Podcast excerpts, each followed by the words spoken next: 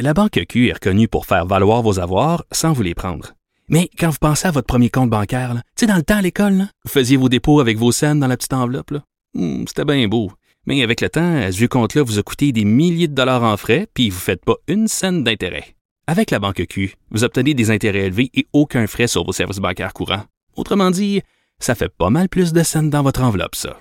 Banque Q. Faites valoir vos avoirs. Visitez banqueq.ca pour en savoir plus. Pendant que votre attention est centrée sur cette voix qui vous parle ici, ou encore là, tout près ici, très loin là-bas, ou même très, très loin. Celle de Desjardins Entreprises est centrée sur plus de 400 000 entreprises partout autour de vous. Depuis plus de 120 ans, nos équipes dédiées accompagnent les entrepreneurs d'ici à chaque étape pour qu'ils puissent rester centrés sur ce qui compte, la croissance de leur entreprise.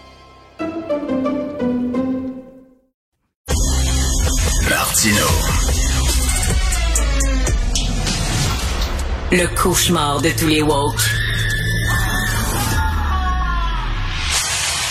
Alors, j'ai été très bouleversé récemment par cette histoire d'un homme qui est tombé euh, accro à la fentanyl. Euh, il relevait d'un, accident, je crois, de travail. Ça lui avait fait très mal au dos. Donc, il prend euh, des opioïdes pour atténuer la douleur.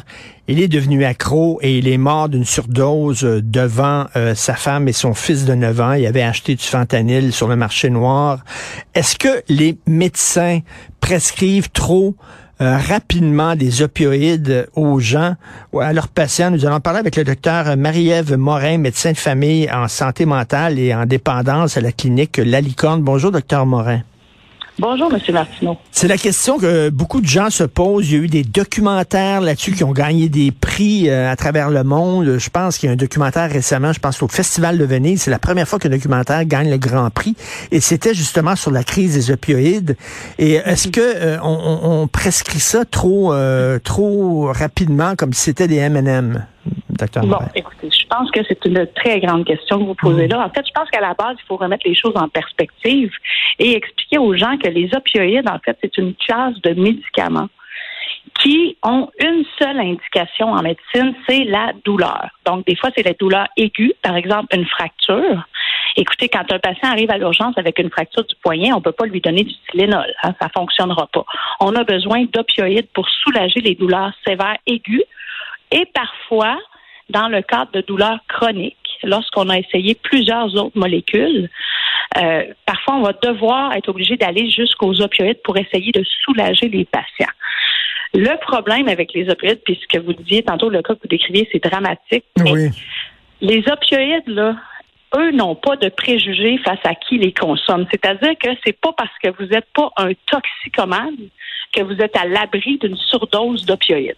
Hein, parce qu'un opioïde, qu'est-ce que c'est? C'est un médicament qui, oui, va soulager des douleurs, mais ce sont aussi des dépresseurs du système nerveux central. Ça, ce que ça veut dire, c'est que si on en prend trop, on peut, euh, notre centre de la respiration peut arrêter et donc il y a un arrêt respiratoire qui peut mener au décès, c'est vrai.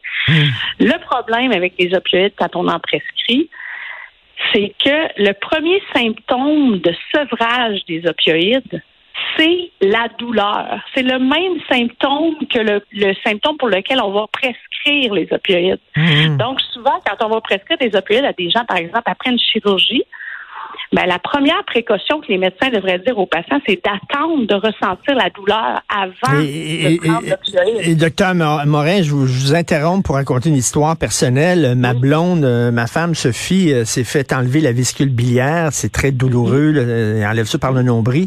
Euh, on lui a prescrit euh, un dérivé de la morphine là, et euh, elle a D'accord. pris, elle a pris une pilule. Et euh, elle, a- elle a retourné la bouteille euh, au pharmacien parce qu'elle avait trop peur de devenir accro. Elle dit, Richard, je me suis jamais senti aussi bien que ça dans ma vie. Tu décolles de ton corps, je flottais, un état de béatitude. Et, elle dit, et ça m'a fait peur. Euh, je Vous ça. Donc, c'est fascinant ce que vous décrivez en ce moment. Et votre conjointe a eu quand même un bon réflexe. Oui. Mais effectivement, vous savez, de- le, le- est-ce que vous connaissez Morphée? Morphée, c'est la déesse du sommeil. oui, oui, oui. Ben, morphine, ça vient de morphée. Alors, quand quelqu'un prend un opioïde pour la première fois, s'il est souffrant, oui, ça va le soulager physiquement, mais ça induit aussi une espèce d'état de onirique, là, comme si tu étais dans les bras de ta maman, puis tu étais un bébé, puis tu étais en train de t'endormir. c'est sûr que c'est extrêmement agréable et confortable. Et c'est normal que les gens aient envie de se retrouver dans cet état-là. Ben oui. Surtout s'ils étaient souffrants au départ. Donc, ça soulage, oui, ça soulage physiquement, mais ça peut aussi donner une espèce, on appelle ça la narcose, en fait. La narcose, c'est la sensation ressentie lorsqu'on est sur les opioïdes. Et oui, il faut le dire que être soulagé d'une douleur en partant, c'est très agréable. Mais même une personne qui n'a pas de douleur, qui va prendre un opioïde, peut quand même ressentir un effet agréable. Et c'est là que les gens vont tomber dans la dépendance. Donc, le fait de prendre des opioïdes, c'est le fait de les prendre régulièrement qui va mener à la dépendance. Et malheureusement, cette dépendance-là peut s'installer assez rapidement, donc en quelques semaines. Mais là, on peut pas, on peut pas interdire les opioïdes. Si effectivement ça, ça atténue la douleur, tant mieux. Euh, sauf on que ne on, va jamais se passer des opioïdes au niveau médical. C'est certain qu'on aura toujours besoin des opioïdes au niveau médical pour soulager les douleurs sévères.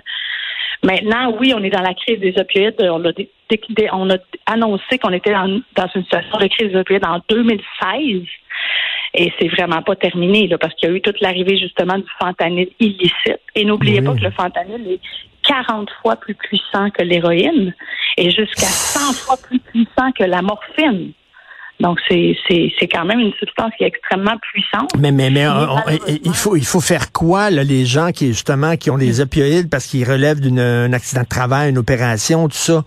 Il faut ben, il justement c'est de pas d'attendre d'avoir mal avant de prendre le comprimé parce qu'il y en a qui ont tellement peur d'avoir mal qu'ils vont prendre le comprimé avant même. Oui que l'effet du comprimé précédent soit terminé. Et c'est là que les risques de dépendance sont plus importants. Et c'est certain qu'il y a des prédispositions à la dépendance, à la toxicomanie, les fumeurs, les, les, gens qui fument la cigarette. En partant, c'est un facteur de risque de, toxicomanie. C'est le premier. C'est la, dépendance la plus répandue, la nicotine avec la caféine dans le monde. Hein. Fait que quand une personne a des antécédents de dépendance à l'alcool ou à la cocaïne il faut être extrêmement prudent lorsqu'on prescrit des opioïdes à ces gens-là.